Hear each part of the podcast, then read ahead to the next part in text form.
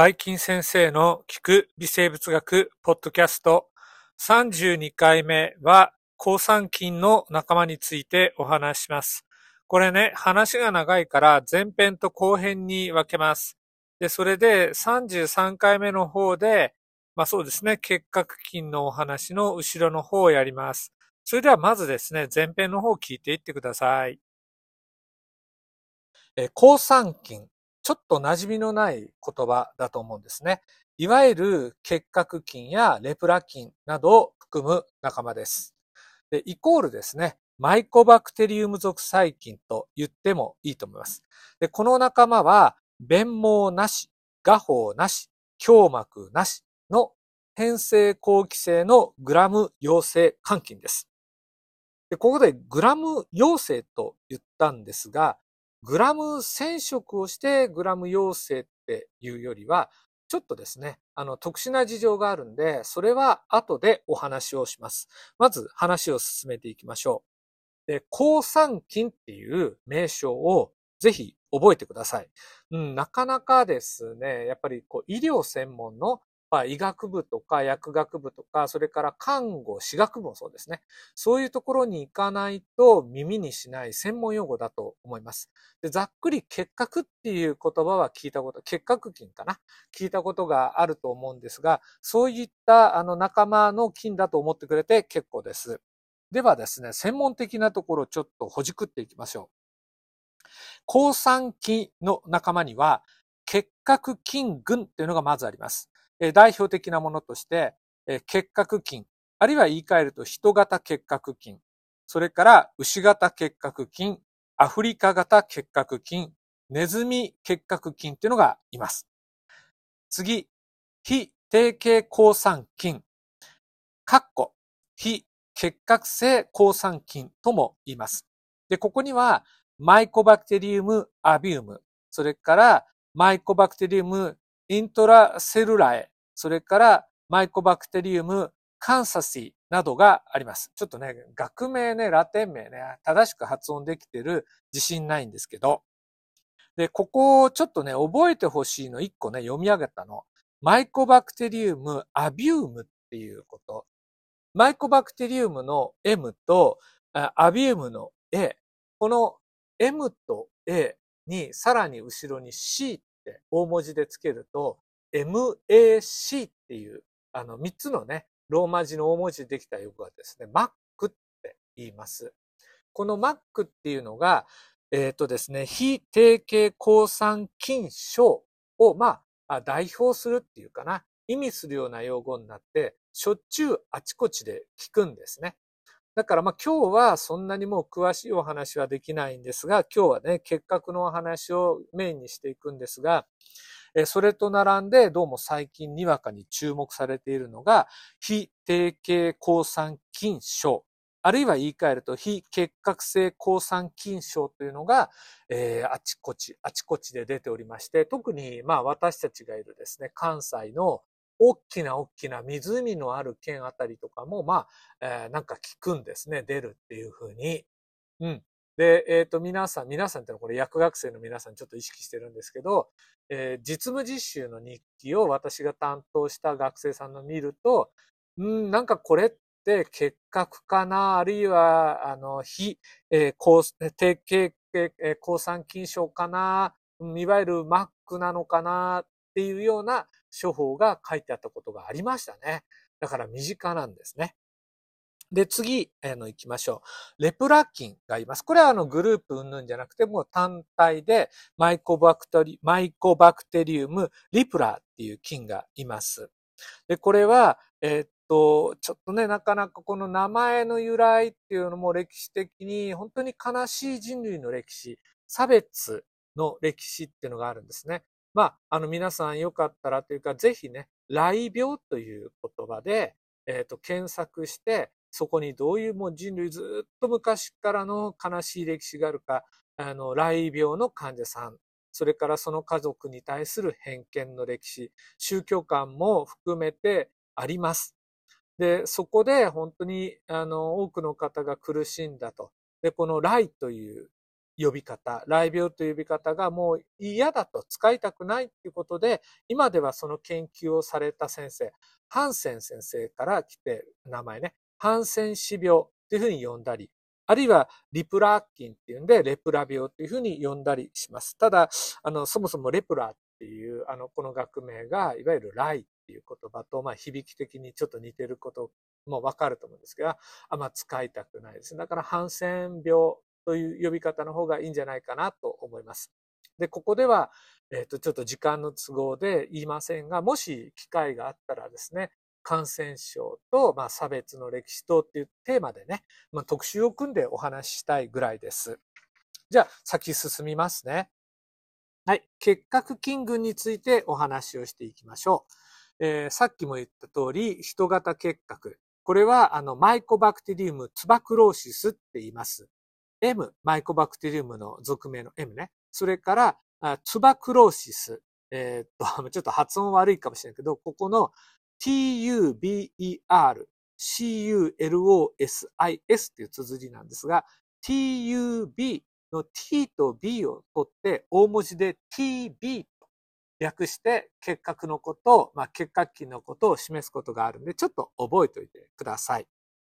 はい。で、それから牛型結核菌などがあります。で、このグループは、まあ、このグループはっていうかな、他の、あの、抗酸菌も含めて大きな特徴なんですけど、細胞壁に多量の脂質や、えー、糖脂質を含んでいます。これ珍しいんですね。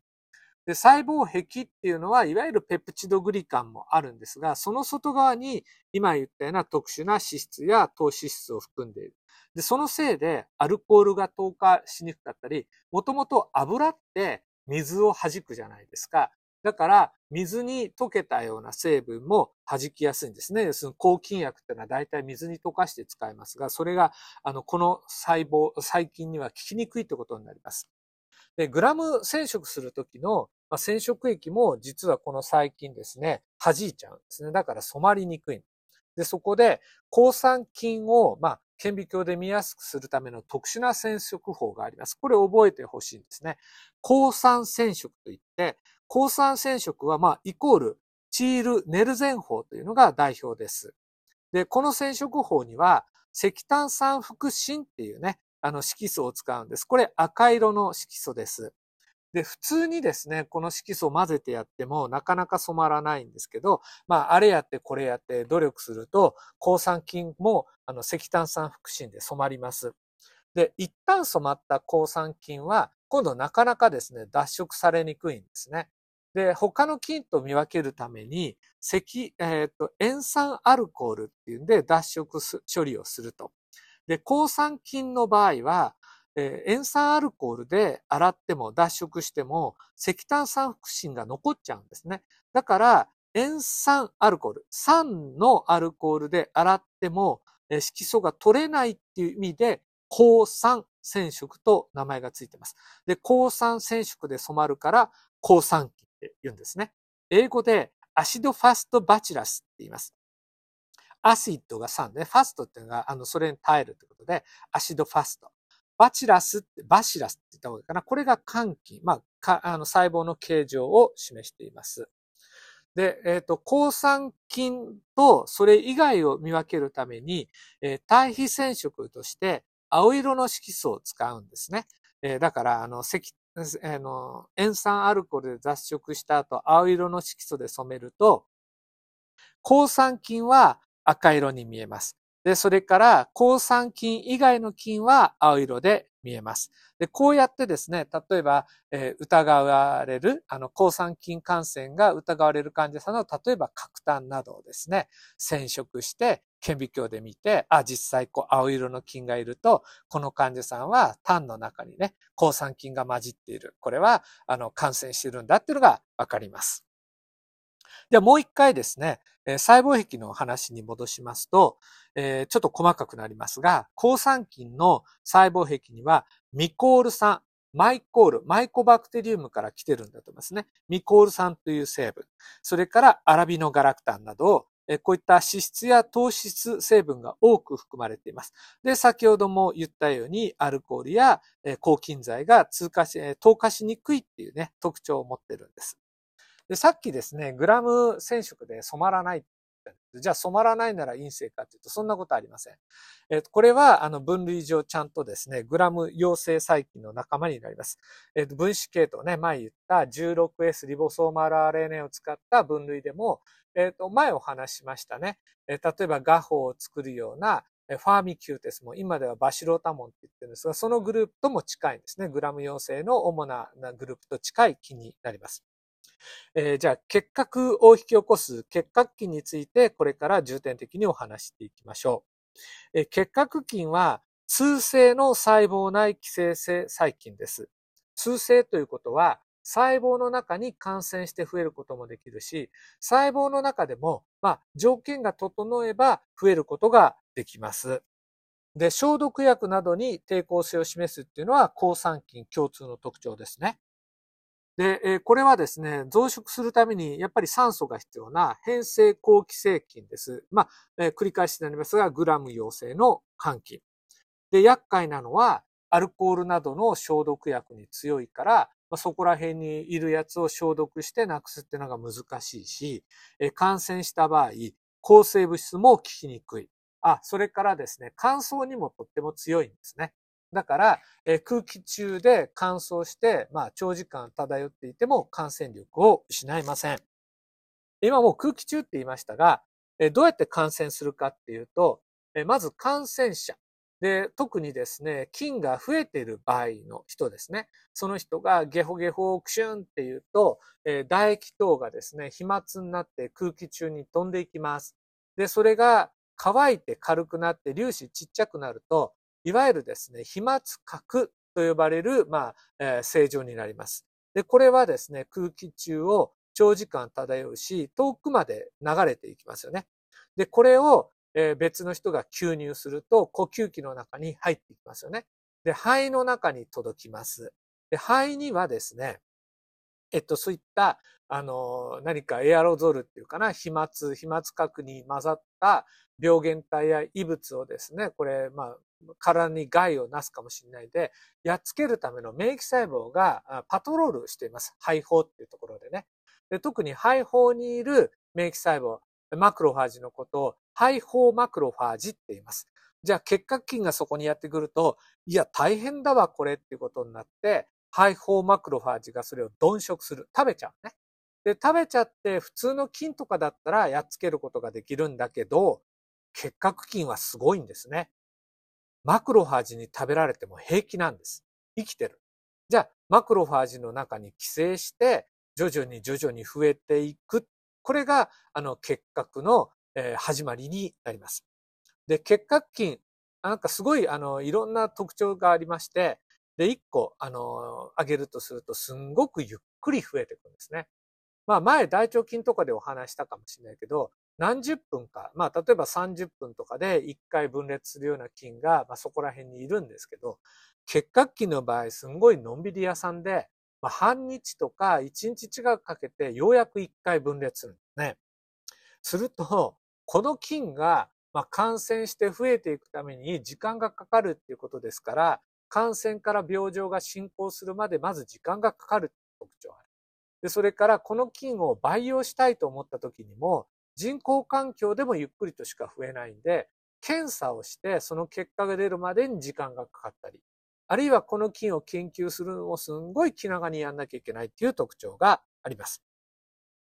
まあ、そんなですね、ヘンテコリンな菌、しかも、まあ、人類の歴史の中で多くの人を殺してきた菌、今まで結核という病気がずっと長い間分かんなかったのを結核菌という病原細菌を見つけたのが、えロバート・コッホ先生なんですね。それが1882年のこと、3月24日に発表されたんで、WHO はこの日を記念してね、世界結核デーっていうのを設けています。で、結核菌はね、今では、あの、その遺伝子まで分かっていて、で、どうやって結核菌っていうのが進化して人に感染するようになったかなっていうところも、まあいろいろ、あの、話あるんで、もし興味があったら勉強してください。では、結核というね、病気についてもう少し掘り下げてお話をしていきましょう。さっきも言った通り、飛沫核感染、つまり空気感染で肺の中に入っますから、結核という病気の病状のほとんどは肺結核です。まあ95%以上が肺結核。で、それから肺外結核ですね。もう、あの、残り引いた数あるんですね。で、体のいろんな臓器に結核菌が、まあおそらくこれはですね、私想像なんですが、まあ、マクロファージに、えー、寄生した状態でリンパ、リンパ節かな、そういうリンパの流れに従って、えー、散らばっていって、そこに定着して増えていくから、肺外結核っていうのになるんだと思うんですね。結核菌自体はね、自分自身動けませんから、運んでもらう必要があります。うん。あの、リンパの血流か、あ、いや、リンパの、リンパ液の流れか、まあ、血流か、どっちかでしょうね。で、体の中で、えっ、ー、と、結核菌が作る病変についてちょっとお話をしますと、えっ、ー、と、肉芽種っていうね、言葉、あの、ぜひですね、どっかで検索して覚えてください。あの、いわゆるお肉の肉に、あの、植物の花の芽とかの芽。で、それから腫瘍の種と書いて、肉芽種と呼びます。で、肉芽種ができる。で、その周りが炎症を起こすこと。これ、肉芽腫炎症と言いまして、結核感染に認められる特徴的な病変です。では、その肉芽腫ができていく、あるいは肉芽腫炎症が発達していって、もう組織が崩壊していく流れについて、詳しくお話をしましょう。まずは、まあ、あの、飛沫核感染で肺胞の中に結核菌が入ってきたとしましょう。マクロファージが早速見つけて、あら大変、結核菌がやってきたこれやっつけなきゃいけないぞって言って鈍色します。ただマクロファージですね、この時弱いんですね。あの、結核菌をまだ見つけて間もない時っていうのは、ああ、結核菌見つけた、でも私どうしよう、うろうろ、みたいな感じ、困った困ったみたいな感じ。そこで応援を呼ぶんです。応援というのは、ヘルパー T 細胞。まあ、ちょっと詳しく言うと CD4 陽性 T 細胞と言います。で、呼び、あの、応援に駆けつけた、えー、ヘルパー T 細胞は、今度はマクロファージがですね、えっ、ー、と、結核菌を食べていることを MHC2 というね、分子を使って認識します。結核菌に由来する抗原を提示されるんですね、マクロファージから。すると、がぜんですね、ヘルパー T 細胞は元気になるっていうか、やる気を出す、つまり活性化されるんですね。で、そこでインターフェロンガンマなどの、まあ、物質を放出すると。で、このインターフェロンガンマをマクロファージが受けると、ガゼンマクロファージが元気になる、活性化されるんですね。で、マクロファージは鈍色した、えーと、結核菌を細胞の中に抱え込んでるんですが、えー、その抱え込んでいる商法の中にですね、えー、リソソームを融合させたり、まあ、エンドソームのことね、リソソームを融合させたり、例えば NO とか NO2 などのあの、窒素化合物、非常に、あの、致死性の高い、毒性の高い病気って言ったらいいかな、菌にとってね。それを、まあ、結核を含んでいる商法の中にぶち込んでいく。で、これで、まあ、結核菌を、まあ、やっつけていくんですが、やっぱり限界があるんですね。で、殺しきれない部分がある。で、そうすると、結核菌を抱え込んだまま、マクロファージが集合していく。で、さらにそのマクロファージを取り囲むように、ヘルパー T 細胞が集まってくる。で、こうやってできてくる、まあ、塊のことを肉芽種と呼んでるんですね。グラニュローマって英語で言うそうなんですけど。で、もしですね、免疫機能が十分に、あの、正常に働いている人の場合はですね、この肉芽種っていうのがちっちゃいまま結核菌を封じ込めに成功する。で、この状態で、まあ、いわゆるですね、結核菌を殺しきれてなければ、潜伏感染という状態がずっと長期間続くことになります。一方で、免疫系の働きが不十分、つまり結核菌を抑えきれない場合ですね。これは例えば年を取ってくるとか病気になってくる。特に病気の場合重要なのが免疫不全になる、うん、HIV 感染ですね。こういった場合にもう免疫の細胞が結核菌を抑えきれなくなってしまう。で、どんどんどんどん結核菌が増えていくと、肉芽腫が広がり、肉芽腫炎症になり、やがてその中心部から壊死、あの、起こしていきます。で、これをえっ、ー、と、解剖してみたときに、なんかね、チーズのように見えるそうなんですね。で、チーズのことを、まあ、漢字でですね、陥落と言います。で、陥落、まあ、チーズのように見える絵師だから、陥落絵師と呼ぶんだそうですね。で、これも、あの、結核に特徴的な病変です。まあ、陥落壊死ができてくる。あるいはそこから結核菌が他の部分に広がって、どんどんどんどんね、体中あちこちが悪くなる。まあ、肺から始まっていくと、肺の全体に肉芽腫、それから陥落壊死が広がっていって、病状が進行していくと、もう、あの、肺のですね、大きな部分がですね、壊死を起こして欠落するんですね。すると、肺ってたくさん血液が回ってるじゃないですか。じゃあ、壊死した部分の細胞と、まあ、組織ね、で、血液が一緒になって、肺満たすとこれ苦しいですよね。で、ごほうごほうゲホって患者さんがやった時に、口から、まあ、血が出てくる。いわゆる吐血するシーン。あの、新選組の起きた掃除のね、映画とかドラマとか、あの、思い出してください。青い顔をして、まあ、それでも、なんか、血気盛んにね、これから、あの、トシさん私も切り込みに行きますってね、言うんだけど、掃除。お前はもうやめろと。ここまででいいから寝とけって言われて、悔し涙を流しながら、崩れ落ちながら血を吐くシーンっていうのがありますよね。まさにそんな感じで。で、まあ、あの、それはもうちょっと歴史のことではありますが、半分ドラマのようなこと。でも、普通の人も、まあ普通でない人も、まあ、バッタバッタとですね、結核で死んでいった。かつて、えー、日本、あの、結核というのは国民病と言われています。もう本当薬とかないわけですから、栄養状態が良くて免疫が作用して、で、かつ、まあ、あの、免疫が結核菌に勝るような人だけが、まあ、生き残っていったという事実があります。